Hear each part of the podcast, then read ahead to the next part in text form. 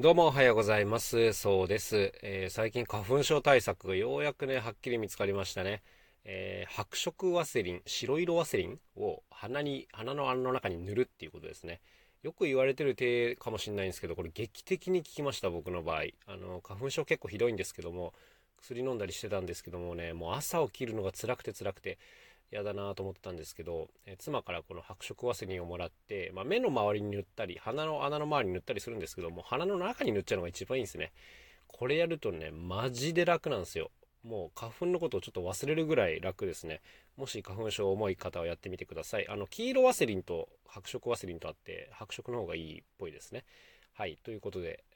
あの、しょうもないね、ことから始まったんですけども、まあ、今日はですね、売れてる人を、えー、研究しようというテーマでいってみようかなと思います。まあ、売れてる方っていうのはね、いろいろいるわけですよ。で、有名な方とね、そうじゃない方がいるわけですよ。そうじゃないっていう言い方はちょっと失礼かもしれないんですけど、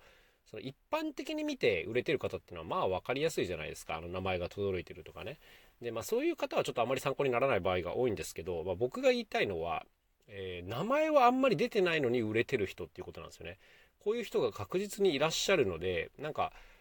あの、こっちの方がね、僕、研究対象としてすごく価値があるなと思ってるんですよ。だって、有名じゃないのに仕事めっちゃ取ってるってことですよ。ってことはなんかあるじゃないですか、どう考えても。そうそうそう。で、あの、そういう人、まあ、最近パッと思いつく方っていうのがいてですね、これがね、ピアニカの魔術師さんなんですよ。ミッチュリーさんっていう方なんですけど、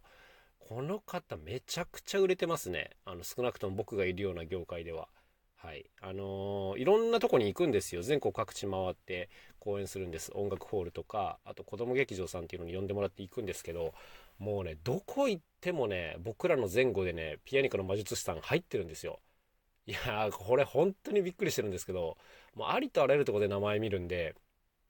もういろんなところでね、やっぱ話を聞くんですけど、やっぱもう内容が相当素晴らしいと。で、リピーターで呼んでる劇場さんも多いっていうことなんですけども、まあ、やっぱそれだけのクオリティがあるんだなということで、まあ、ちょっと調べてみるとね、年間220ステージやってるって書いてありましたね。やばすぎでしょ。僕たちの2倍とか3倍とかですよ。もう、すごいですよね。もう精力的に動いてて、すごいなという感じなんですけど、あの、このね、ミッチュリーさんという方が中心となって、まあ、2人でやったりする場合もあるし、5人でやったりする場合もある。あの、予算感とか規模によって、人数は変えてるみたいなんですけど、まあ、とにかくそのピアニカ演奏が主体の、まあ、楽団ということですね。はい。というわけでね、このピアニカの魔術師さん、もしね、近くで見る機会あったら見てみるといいと思いますよ。まあ、僕もね、愛知に来られた際はぜひ見に行っていろいろお話できればなと思うんですけど、まあ、とにかく売れてらっしゃいますね。はい。恐るべき売れ方です。はい。で、まあ、子供劇場関連で言うと、あとやっぱ劇団ウリンコさんとかがね、強いですね。劇団ウリンコっていうのは、僕らと同じ愛知県に、えー、ある、まあ、プロの劇団さんなんですけど、とにかく規模が大きいんですよね。50人ぐらいいらっしゃって、で、作品もたくさん持ってるとこなんですけど、まあ、劇団ウリンコさんは本当にもうどこ行っても名前見ますね。もう、あの、シンプルに強いっていうとこですね。はい。まあ、こんな感じで、なんていうんですかね、あの、ピアノ科の魔術師さんも、ウリンコさんもですね、そんな表だってめっちゃ有名っていうことないと思うんですよ。ないっていう方は失礼かと思うんですけど、まあじゃあテレビとかで名前見るかって言ったらそんな見ないじゃないですか。でもね、めちゃくちゃ仕事取ってるんですよ。そうそうそう。だだから、こういう方たちが、まあ、何をやって、どれぐらいのクオリティのものを作って、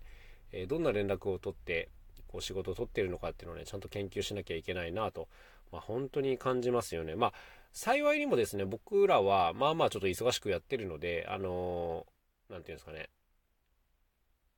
まあ、研究した方がいいよっていうぐらいの偉そうな立場なんですけど、まあ、僕がもしじゃあ駆け出しでねこの業界入ったばっかりで売れてなかったら当然もうそういう人たちのステージで見に行きまくってもうあの盗みまくりますよねやっぱりね。うん。っていうことがまあ言いたいですよ。あの有名じゃないのに売れてる方っていうのはねもう絶対に何かある。あとやっぱシンプルにクオリティが高いっていう場合が多いのでまあ、こういう情報は絶対知っておくべきじゃないかなと思いました。なんかね、意外とね、つかみづらいんですけどね、あの